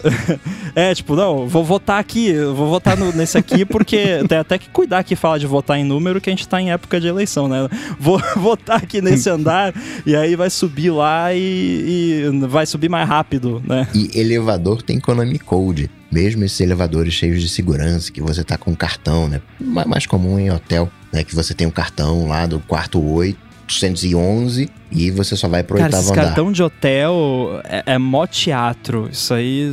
Mas tem código que você de, aperta lá, né? Algumas pessoas sabem, vai...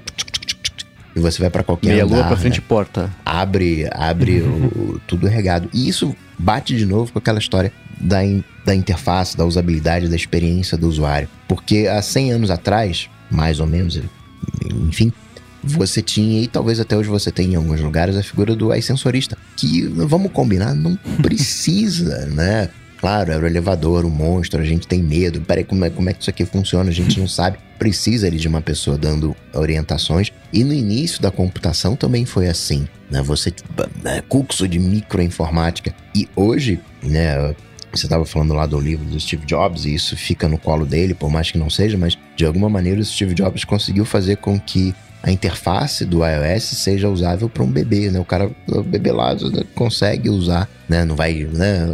Um uso extremo, mas consegue ter uma usabilidade que não tem, por exemplo, com, com um computador. Então, mais além, né, do que a experiência do usuário e tornar a coisa agradável, é fazer você não precisar, né, tornar prescindível o manual. É. Eu vou deixar na descrição aqui um episódio do Pessimist's Archive, quando ele se chamava Pessimist's Archive e não Built for Tomorrow, que fala sobre o elevador automático, quando começou a substituir os assessoristas, e ele foi o, o fato dele existir. Falaram que ele ia gerar é, ele, ele era responsável pelo aumento de crimes nas cidades, dava uma doença chamada. Como é que chama? Brain Fever. Achei que era cara de elevador. Cara de elevador, é.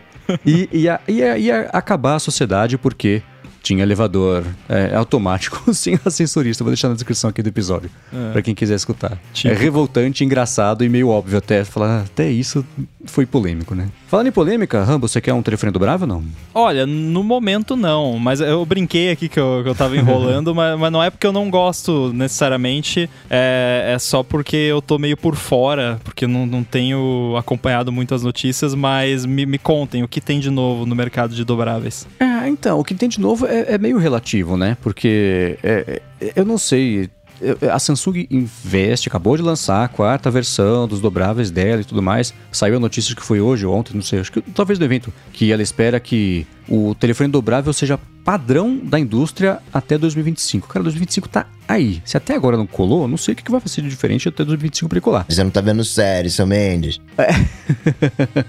e a Xiaomi também tá com, não sei se foi um produto, um conceito também de um dobrável que é, você olha, é, é, parece o da Samsung. E eu não sei, eu, eu, eu, queria saber de vocês se eu que tô perdendo alguma coisa e ainda nem. Hum, eu tô pessimista sobre as empresas, algumas só estarem tentando ainda lançar um dobrável e não terem placado. E é tipo ano do podcast no Brasil, né? Esse ano vai pegar, hein? Eu não sei. A Samsung, é, ela, o evento dela já, ó, pra quem cansou de mais do mesmo, vem aqui no nosso evento. Lançaram a quarta versão do mesmo telefone, que dobra do mesmo jeito e fez traço, né? As mesmas pessoas que são entusiastas disso vão comprar, ou talvez não, porque já compraram do ano passado. E não sei, né? A notícia do, do lançamento disso já morreu, de novo, né? Então. Ou dobra feito caderno, ou dobra feito uh, StarTAC. Mas acho que eu vou conseguir resumir o seu pensamento, porque, sei lá, 2005, eu olhava smartphones na, nas lojas das operadoras. Caraca, que legal, esse aqui tem câmera, peraí, como é que é a resolução? Caraca, esse aqui tem, tem rádio, esse aqui tem. tem... Define smartphone para contar essa história. Porque... Ah, que, que, nem era, não tinha tela sensível ao toque, né? Enfim. Uhum. É que smartphone, em tese, começa com Blackberry, né?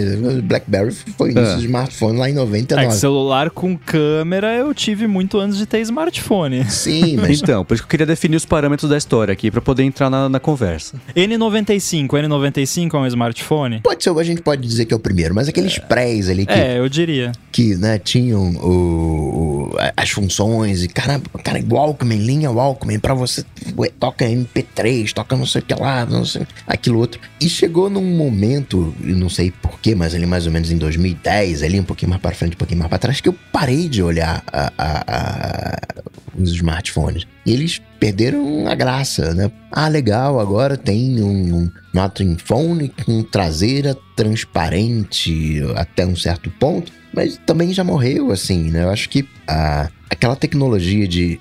Não é, não é essa palavra, mas aquela tecnologia de ponta que a gente via despontando, ó, trocadilho, nos smartphones, oh, oh. não tá uhum. mais ali, né? No smartphone hoje a gente tem carne de vaca. Tecnologia hoje, entre aspas, né? O, que tá liderando hoje, o que hoje em dia faz às vezes do smartphone ali em 2005, 2010, sei lá, são os carros elétricos, é, é, é, digitalização de outras coisas, mas o smartphone, é, sei lá, virou carne de vaca. Eu não consigo imaginar algo hoje nos smartphones que eu.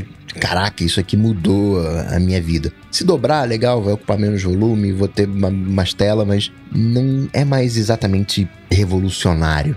Eu, eu fiquei tentando pensar o que, que falta nesses telefones para ver se isso decola, se pega. Mas eu, sempre volto ao argumento de que o mercado tá dando o recado de que não, não é que ninguém quer, porque alguém quer, mas é, não sei quantos alguém justifica o produto continuar existindo e, e é, você tem a Motorola que lançou aqueles telefones, os, os dobráveis são lá. caros. Foi mais. É, então, são caros com especificação ruim, tudo bem. O tempo resolve isso, eles ficam mais baratos com especificação bacana. Beleza. Mas é isso que tá faltando? Ou é só falta de interesse por esse formato de, de, de tecnologia? Porque é, é, ó, é, a solução em busca de um problema, né? Que a gente tava acabando de falar sobre, sobre isso no assunto passado. Então, eu não sei. Eu, eu queria estar tá mais otimista sobre isso. Acho que eu já estive mais otimista sobre telefones dobráveis e devo ter falado. Agora a Apple tem que lançar um. Em algum momento eu falei isso, certeza. Mas foi tipo, o quê? Três anos? E, e, e, cadê, né? Tem um rumor de que a Apple tá sim ainda desenvolvendo um iPhone que vai ser dobrável, que ela vai lançar, acho que mesmo em 2025. Talvez aí seja a Samsung falando vai ser o padrão. Então, eu não sei. Eu não sei o que, que falta para isso colar. Se a Apple tem isso em, em, laboratório, eu duvido muito que exista alguma expectativa de isso virar um produto de fato. Que, que ela tem em laboratório. Você pode falar qualquer coisa. A Apple tem é. tal coisa. Ah, tem um, um, alienígena patinador de Fortaleza vai, no, no laboratório da Apple. Tem. Tipo, tudo que você imaginar de tecnologia tem no laboratório da Apple. Que até o, o German, é, tipo, eu sei que o German menciona essas coisas porque ele ouviu de alguém de fato, mas, tipo, tá, qualquer coisa que você falar, a Apple tem um protótipo uhum. em algum lugar. E, então, e, e, protótipo não quer dizer que é produto, é só um protótipo, que alguém foi lá e testou, né? Então, não quer dizer que vai lançar e, e você dizer que a Apple em 2025 vai lançar, tá, pode ser que lance, mas eu acho bastante improvável. Acho que se tivesse alguma possibilidade de lançar algo assim em 2025, a gente saberia muito mais. Olha quanta coisa a gente sabe do headset de realidade aumentada. Uhum. Há quantos anos se fala nisso? Quantos detalhes a gente já sabe? Quantos vazamentos já teve até em software da Apple, né? E não lançou ainda. E aí você tá me falando que iPhone dobrável 2025, sendo que a gente não sabe, tipo, já teria vazado, já teria aparecido em algum, alguma referência em algum lugar, já, já, o Mark Gurman já teria um relatório completo lá das especificações, ou ao menos, né, do que eles estão pensando em fazer. Agora, agora nisso daí, Ramo, tem um detalhe que é o seguinte: a gente olha para a Apple muito com o olhar inovador. Caramba, ela trouxe o Touch ID. Não, ela não trouxe o Touch ID. Alguém fez, ela foi lá, comprou e incorporou. Ah, caramba, a Apple fez o Note. Não, a Apple não fez o Note. A Apple não fez o pinhole. São tecnologias que viram carne de vaca e a Apple passa a utilizar de alguma maneira. O grande desafio de um telefone dobrável é tela, que tem que ser dobrável, aquela coisa toda. Então, por mais que a gente não tenha detalhes, no caso específico do óculos, são, é uma coisa que ela sempre está desenvolvendo, levando para frente. Mas quando isso virar tecnologia de vaca, todo mundo vai fazer um, um óculos inteligente. E uma vez que essa tecnologia esteja dominada, que esteja 100%, esteja estável, a tela dobrável, pode vir um, entre aspas, né, sem aviso, um iPhone, ó, tá, tá aqui, ó. Vocês querem um negócio dobrável? Tá aqui um, um, telefone dobrável, porque não, ela não estaria desenvolvendo na minha leitura é que ela não estaria desenvolvendo ativamente uma tela dobrável. Mas se pintar algo, né, e por que não? Sim, sim, com certeza. Eu não, não vou, nunca diga nunca, né? Não vou falar aqui que a Apple nunca vai lançar. Eu acho é bem plausível que aconteça assumindo que isso continue no mercado e que isso continue evoluindo e que continue tendo alguma demanda, porque no momento a demanda que, de novo, Instituto Data Eu, né? Tipo, eu não vejo muita demanda na prática por, pra, por esses dispositivos. Para mim, né, assim, a visão que eu tenho disso é muito parecida com televisão 3D, assim, é muito Sim. parecido, que é uma parada tipo mó legal, mas que tem muito downside e um mercado muito pequeno para ser prático e para ser uma coisa viável no longo prazo. Por isso que, né, cadê televisão 3D? Eu adoro usar esse exemplo porque é algo que nasceu, cresceu, nem tanto, e morreu na, né, na nosso, nosso tempo de, de acompanhar a tecnologia. Então é um exemplo que eu gosto de usar. Então, para eu acho muito provável que o fim seja o mesmo. Eu vejo, assim, a, o único eu não sei, é, é uma vantagem, né? Mas assim, a única coisa interessante que eu acho do, do dobrável é a possibilidade de você ter um dispositivo ali do tamanho de um smartphone que você consegue aumentar a tela sob demanda, né? É a parte legal que eu vejo. Só que eu não tenho demanda por isso na minha vida, né? Não sei, talvez se eu pegasse um ali e usasse, eu ia achar diferente, ia mudar de ideia. Mas por enquanto, eu não não sinto essa necessidade. É, eu não tô usando o meu iPhone ali e penso, ah, quero aumentar a tela do meu iPhone aqui. Não acontece, né? Então, não sei. Pra, mim, assim, não, não vejo o uso. É, inclusive, eu vi um, um, telefone dobrável pela primeira vez ao vivo não faz muito tempo, quando a NET esteve aqui em Florianópolis. E aí eu vi o, o telefone dele, que ele me mostrou lá, mal maneiro. Agora, é, é isso, assim, eu, eu, eu não vejo um uso para isso na minha vida. F uh, famous last words, né? Porque pode amanhã a Apple lá lançar e eu vou achar que é a coisa mais linda no mundo, né? Então já tô falando aqui antes, para o pessoal não vir falar depois, né? Que o pessoal adora falar isso, mas. Mas não sei, não sei, ó.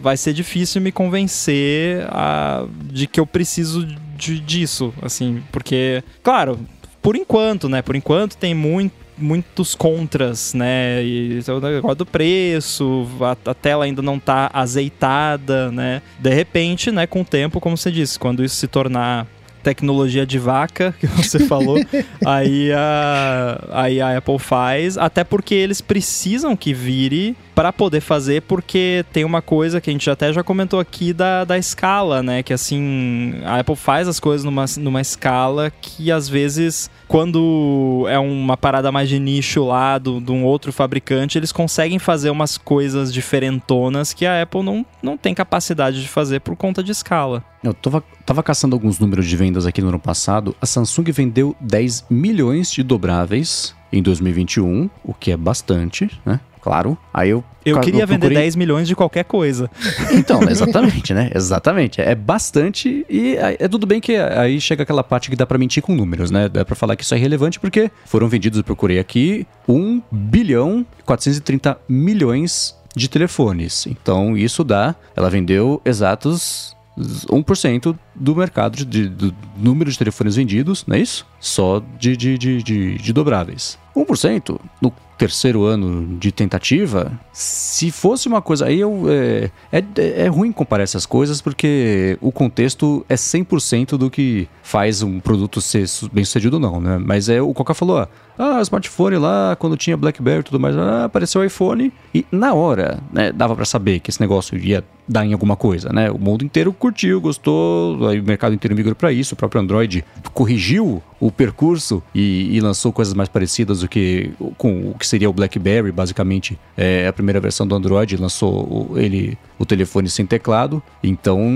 Mas até mesmo eu, eu isso... tô tentando achar um argumento que me faça convencer de que isso tem sim um futuro promissor, porque no terceiro ano tentando, o quarto ano já tentando, quarta versão pelo menos tentando, e ainda assim falar que esse é o futuro, né? o futuro há quatro anos é hoje e ainda não pegou, né? Então não sei, né? Mas até que você tá falando, ah, caramba, né? Mudou o rumo, o Android mudou e, e, se tornou, entre aspas, um iPhone. A questão é que quando veio o iPhone foi tão revolucionário que falaram que isso não é possível. E quando vieram os uhum. dobráveis, ninguém ficaram, caraca, isso não é possível tá, não, isso é possível, dá para fazer. Não tem a mágica, né? O, não tem um, um, um quê especial nos dobráveis. É uma. É, uhum. que tem hoje. Né? Só que a tela, né, dobra, vai ter uns fiozinhos ali, vamos colocar a bateria pro lado de cá, vamos colocar o processador pro outro, mais bateria, enfim. É uma coisa muito mais de organização tendo uma tela dobrável do que qualquer outra coisa, né? Não tem magia. Quando uma coisa passa muito tempo sendo futuro, ela acaba nunca sendo presente, né? É,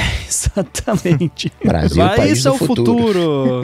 é, exatamente, exatamente. Eu, eu, pior que assim, eu pensando aqui, é, eu, eu tô com sono pudim, então talvez a minha memória esteja ruim, mas eu, eu não me lembro assim de muitas coisas que eu vi pessoas ou mídia ou que seja falando, isso é o futuro que de fato viraram, entre aspas, o futuro. Assim, acho que dá para contar nos dedos na, na, minha vida, né? Mesmo o iPhone, por exemplo, né, que você falou, ninguém falava isso aqui é o futuro, porque quando uma coisa é o futuro, você não precisa falar que aquela coisa é o futuro. Aquela coisa é o futuro. É tipo a pessoa que fala para você, pô, eu sou um cara legal. Não é, red flag, corre, né? Uhum. Tipo, pessoa que fala para você que ela é legal, é, não é legal, né? Então, tipo, é, essa necessidade de ficar afirmando o tempo todo que isso é o futuro, é, né? Me, me deixa ainda mais duvidoso. Ótimo ponto. Muito bem, agora chegou a parte do episódio que você que está escutando pode interagir com a gente. Se você tem uma pergunta, uma dúvida, uma curiosidade, só assistência técnica que o Google tá aí para isso, né? Mas tirando isso, manda pra gente um tweet. Pode ser direto sem mencionar a gente, sabe? sem mencionar até o arroba AloADT. Manda com hashtag AloADT no Twitter, que a gente pinça algumas perguntas para responder no finalzinho do episódio. E foi o que o Alberto Siqueira fez. Ele perguntou pra gente qual o nível de preocupação que a gente tem com privacidade. Ele falou que parece que a maioria das pessoas não se importa ou nem sabe que empresas tipo Facebook, Google, etc., que elas fazem, né? E os que sabem, especialmente aqui no Brasil, são reféns do WhatsApp, por exemplo. Então ele quer saber da gente se a gente se sente confortável é, é, como usuário desses serviços. Eu vou dizer o seguinte: eu tenho toda uma suíte própria, então uh, eu tenho preocupação com privacidade. Só que geralmente se pensa que tem dois tipos de pessoas, né? Tem as pessoas que não se importam com privacidade e tem as pessoas que se importam com privacidade e não usam esses serviços. Eu fico no meio dos dois. Eu me importo com privacidade, sei o que, que esses serviços fazem e aceito. Vou, vou fazer o quê? Vou, ah, vou ficar de fora do TikTok, vou ficar de fora do, do Instagram. Ali. Não, eu tô lá e eu sei que eu vou ser influenciado, né? Eu tenho medidas para, entre aspas, né, combater essas empresas. Estou consciente do que está acontecendo, mas se eu não embarcar nessa, se eu ficar preocupado com a privacidade não embarcar nessa, eu estou vivendo em 1984. Né? E não, eu quero viver aqui em 2022, ciente do que as empresas estão fazendo e me defendendo dentro do possível. Cara, eu acompanho alguma, algumas pessoas e conteúdos do, do que se chama de extreme privacy, que é assim a, a galera que não quer tipo se mudar para para as montanhas e off the grid e não usar a tecnologia, tipo é a galera que quer usar a tecnologia, mas que quer assim uma privacidade extrema. Privacidade extrema nível a pessoa vai fazer check-in num hotel, ela dá um jeito de usar um pseudônimo com um documento falso para que não quer que sabe? Esse nível de, de, de maluquice. Inclusive, né, quando eu, eu, tenho, eu parei de fornecer telefone falso, de falsidade ideológica lá na história. Qual é o seu telefone? 99999, eu mudei. Agora, quando me perguntam meu telefone, a melhor resposta que tem, me sinto o cara. O meu telefone é confidencial. Aí fica aquela cara de boba. meu telefone é 190. É, então, aí eu escuto um podcast que é sobre isso e, e eu fico escutando a o, o, os malabarismos que a pessoa tem que fazer para conseguir viver e usar a tecnologia e ainda assim ter a, a privacidade extrema e absoluta. É, e, e a vida da pessoa deve ser um inferno. Assim, tipo, é, é, é um inferno a quantidade de coisa que a pessoa tem que fazer. Então, assim, eu não acho e aí, no caso, né, só para explicar, essa pessoa desse podcast que eu, que eu escuto, que eu não sei nem o nome, porque obviamente a pessoa não, não diz quem é no, no podcast, é, é uma pessoa que já trabalhou com, com law enforcement lá nos Estados Unidos e tal, e ajuda pessoas que precisam de privacidade extrema porque está sendo stalkeado, porque tá, é, né, denunciou algum crime, tá, tipo, proteção a testemunhas, ou a pessoa que é, é, sei lá, muito famosa, que precisa. Então, assim, é, são pessoas que existem motivos para elas né, se preocuparem tanto com isso. E aí é, é, é, é até justificável. Agora, o ser humano, entre aspas, comum, é sempre aquele lance que a gente fala aqui quando a gente fala de segurança. Segurança e privacidade estão muito interligados. Vai do seu modelo, né? E aí, nesse caso, seu modelo de preocupação e o nível de preocupação que você precisa ter. Cada pessoa precisa ter um nível de preocupação diferente. Eu não estou falando isso aqui para falar que, ah, não, mas é, eu. Você é uma pessoa comum, ninguém está interessado em saber o que você faz. Não Longe disso, que é o contrário do que eu sempre falo. Até eu mandei a dica lá pro, pro Mendes e pra Bia do, do AD Trabalho sobre criptografar backups, né? Sim. Porque todo mundo pensa assim: ah, pô, eu tenho ali o meu HD com o meu backup, que tem tu- tudo que tá no, no HD do meu computador. Aí a pessoa pensa: não, mas pra que, que eu vou criptografar? O que, que vão querer ali? Uma conta de banco, senha de e-mail, a pessoa rouba a sua vida com isso, sabe? E não só o backup, o HD do seu Mac. O cara vai pegar ali o seu Mac, abre É. ali, conecta e tem acesso a Não, tudo hoje em também. dia não dá mais pra fazer isso, né? Ao, ao menos não com os Macs mais É recentes, porque aí já não rola, né? Até antes com T1, T2 já, já não rolava. Mas de qualquer forma, é sempre bom, liga, né? Certifique-se que o File Vault tá, tá ligado, é, HD externo, que você tiver dados imp- importantes, faz criptografado. Dá pra fazer no utilitário de disco lá, é molezinha. E para Windows tem, né? Eu até falei, tem lá o Samsung, não sei das quantas, que tem o Uhum. leitor de impressão digital no, no, no HD. Mas voltando à questão da privacidade, é, é essa questão de você saber o nível que você quer se preocupar, o nível que você precisa se preocupar. O, o que você quer se preocupar tem que ser acima do que você precisa, né? Porque o que você precisa, você precisa. Então, por favor, né? Se cuide. Agora, o mais importante é isso que o Coca falou. Não é você, ah, não vou usar nada do Facebook porque você pode não usar nada. Ah, se você consegue, eu acho maravilhoso, não use, recomendo. Não é o meu caso, por exemplo. Agora, se você for ser que nem eu, eu e o Coca, e já chuto aqui que o Mendes vai ser parecido também, que você se preocupa, mas você não quer ficar de fora da- de usar as paradas, o importante é você ter consciência do que está acontecendo ali. Infelizmente, muitos serviços não permitem isso ou não deixam isso fácil, né?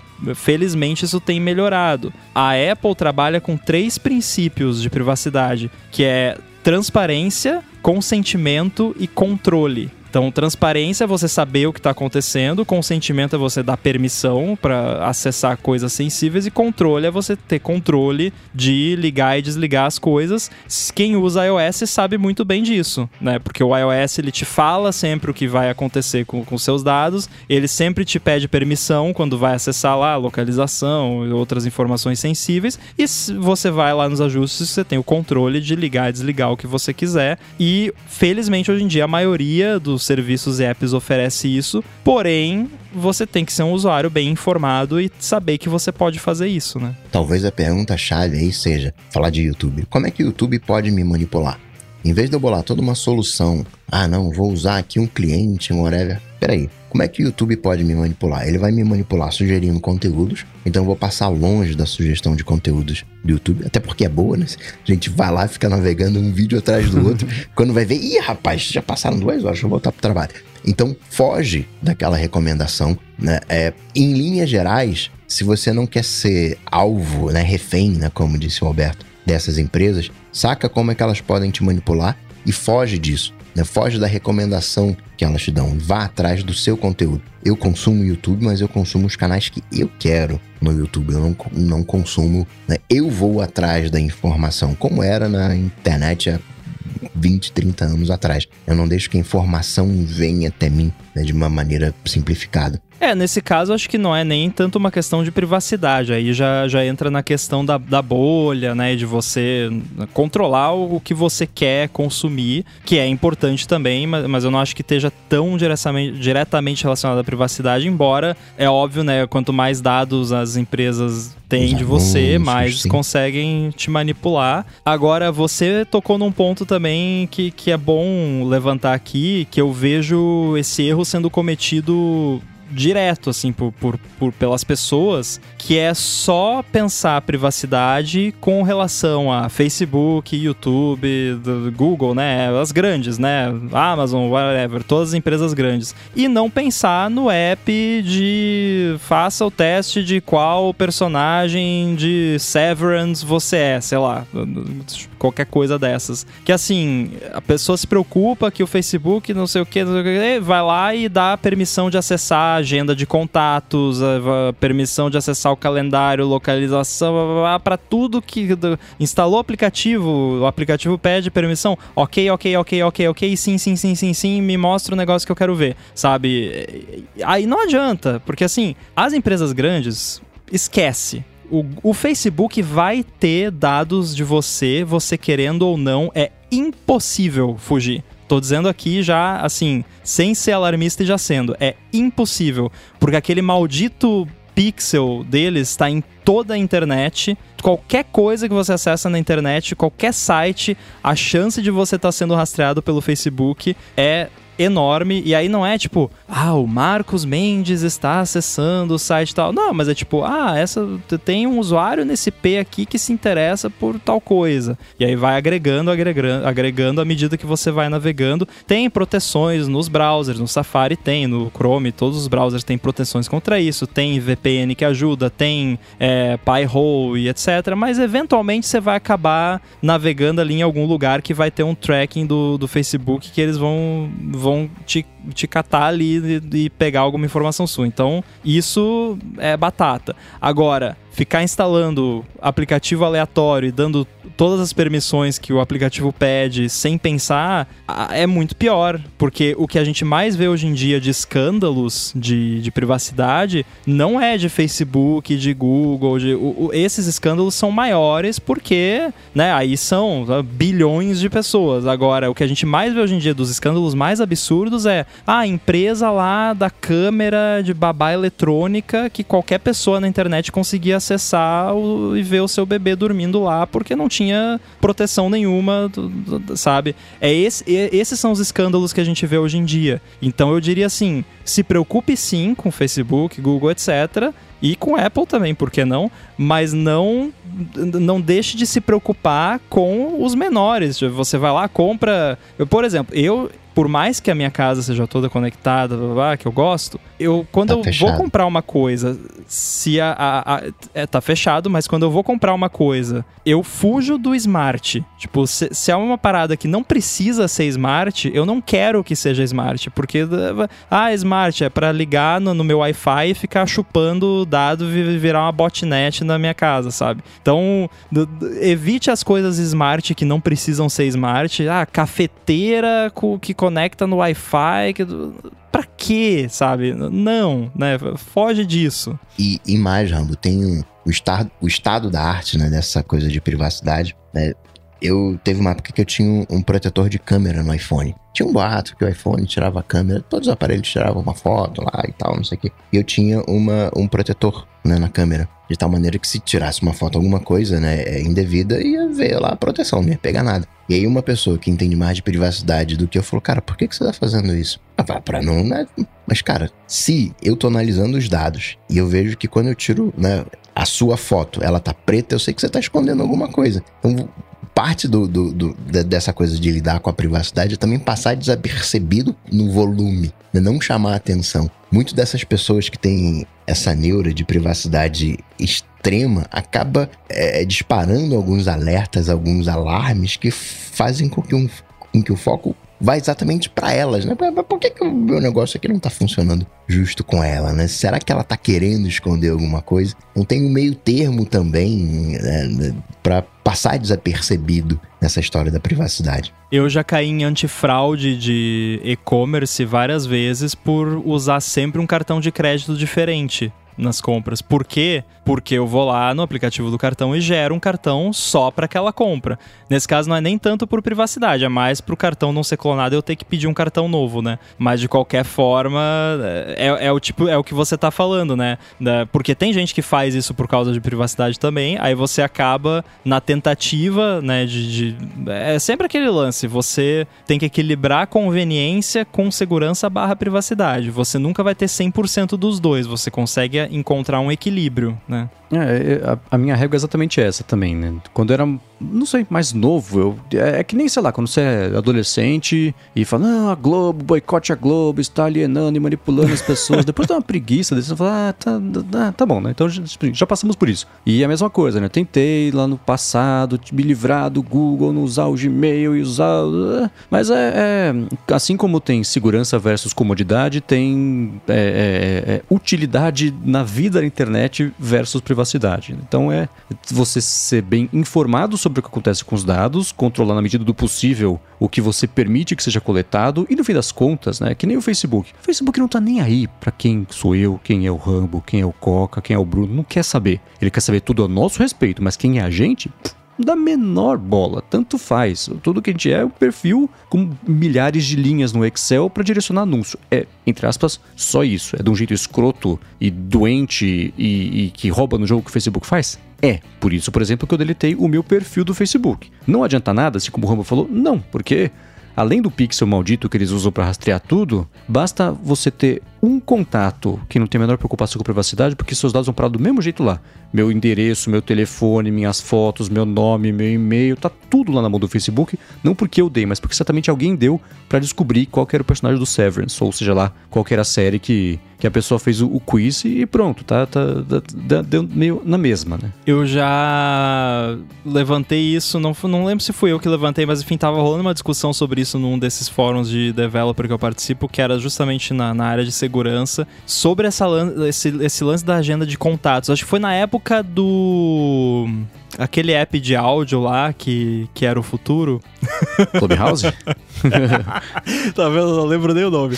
É, então, na época do Clubhouse, da polêmica que eles enviavam, todos os contatos e tal, a gente tava discutindo, cara, é bizarro isso porque você, eu tenho na minha agenda de contatos, eu tenho lá o, o número do Coca, o número do, do Mendes, o número do Bruno e tudo mais, e eu tenho o poder de, de com um botão que eu aperto, só um OK, a empresa pode pegar absolutamente toda a minha agenda de contatos, todos os uhum. dados, nome, telefone, dá para botar endereço, enfim, todos os campos que você pode botar. Muita gente coloca lá contato papai, vovó. É, não uhum. faça isso. Isso é outra não coisa. Não faça isso.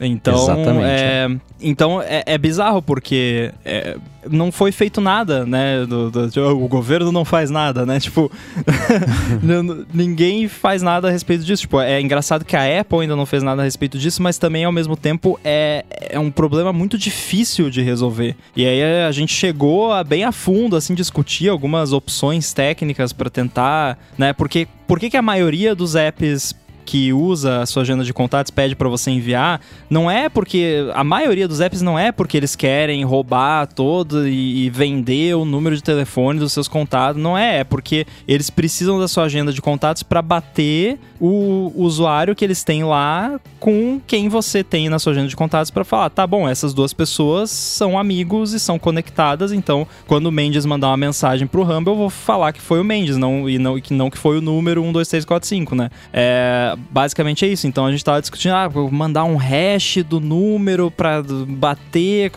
mas sempre tinha algum porém, sabe? Então é uhum. bem difícil de resolver isso, mas ao mesmo tempo eu não ficaria surpreso se, sei lá, na Europa, provavelmente, na União Europeia, não, vi, não caísse, um, baixasse uma lei, tipo, é proibido você enviar os seus contatos para terceiros sem autorização do contato, sabe? E aí as empresas serem obrigadas a dar um jeito, né? Tipo, imagina, ah, quero acessar a sua agenda de, de contatos. Aí você dá OK. Aí todos os seus contatos vão receber uma notificação lá. Ô, oh, o Mendes está tentando mandar o seu contato pro TikTok aqui. Você autoriza ou não? Agora, uma outra coisa que você falou, né, de, de, sobre serviço inteligente, vazar coisa ou não. Vocês viram a série da Amazon Ring Nation? Ainda não. Ainda não. Ela anunciou uma série que vai ser de videocacetadas gravadas a partir das câmeras Ring que as pessoas têm em casa. Cara, eu já, eu já vi. Eu, eu, eu, sigo um canal no YouTube que vocês já devem ter visto, que é o, o Fail Army, né? Que é só uhum. de vídeo cacetada. E então. tem umas de, de câmera, de, de campainha, fabulosas, são as melhores, assim. Mas eu imagino que, obviamente, é, é tudo, né, a pró própria pessoa que vai lá e manda, né? Ou Se duvidar, não, já né? deve ter até uma opção no, no app lá, né? Eu detectei uma vídeo cacetada mó engraçada, não quer mandar pro programa? A pessoa só dá ok, né? É, tem um potencial de fidelização de 60%, vai ganhar 2 mil dólares. É, bem melhor que na época do Faustão que tinha que mandar uma fita, né? É, né? Pois é. Mas enfim, queria mencionar que eu vi isso aí e falei, não é possível. Muito bem, se você quiser encontrar os links do que a gente comentou aqui ao longo do episódio, vai em ghz.fm ou gigahertz.fm barra ADT barra 289 ou dá uma espiadinha aqui nas notas deste episódio no seu player de podcasts. Quero agradecer, como sempre, a ExpressVPN pelo patrocínio aqui do ADT, ao Eduardo Garcia pela edição e deixar a gente. Né, corta os erros, deixa, tira o. Como é que é a frase lá do Michelangelo, né? Como é que você fez o Davi? É fácil, você tira tudo que não é Davi do bloco e fica só Davi. Então obrigado por tirar todos os erros, deixar só os acertos pra gente poder fazer episódio escutável pra galera. E claro também, Coca e Ramo, obrigado pela apresentação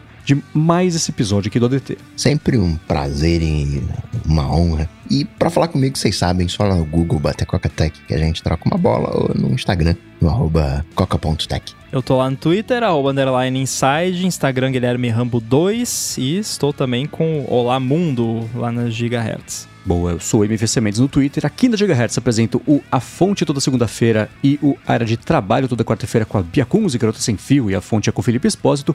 E fora da Gigahertz, muita gente acha que é daqui, mas não é daqui, fora da Gigahertz, apresento todas as tardes de segunda a sexta o Boredev com a Alura, que é o diário sobre tecnologia, inovação e desenvolvimento. Muito obrigado a quem nos avalia, quem nos, nos apoia também, né, os apoiadores, muito importante falar sobre isso. Você, muito obrigado por ajudar aqui a manter o ADT no ar. E a gente volta na semana que vem. Valeu, tchau, tchau. Valeu.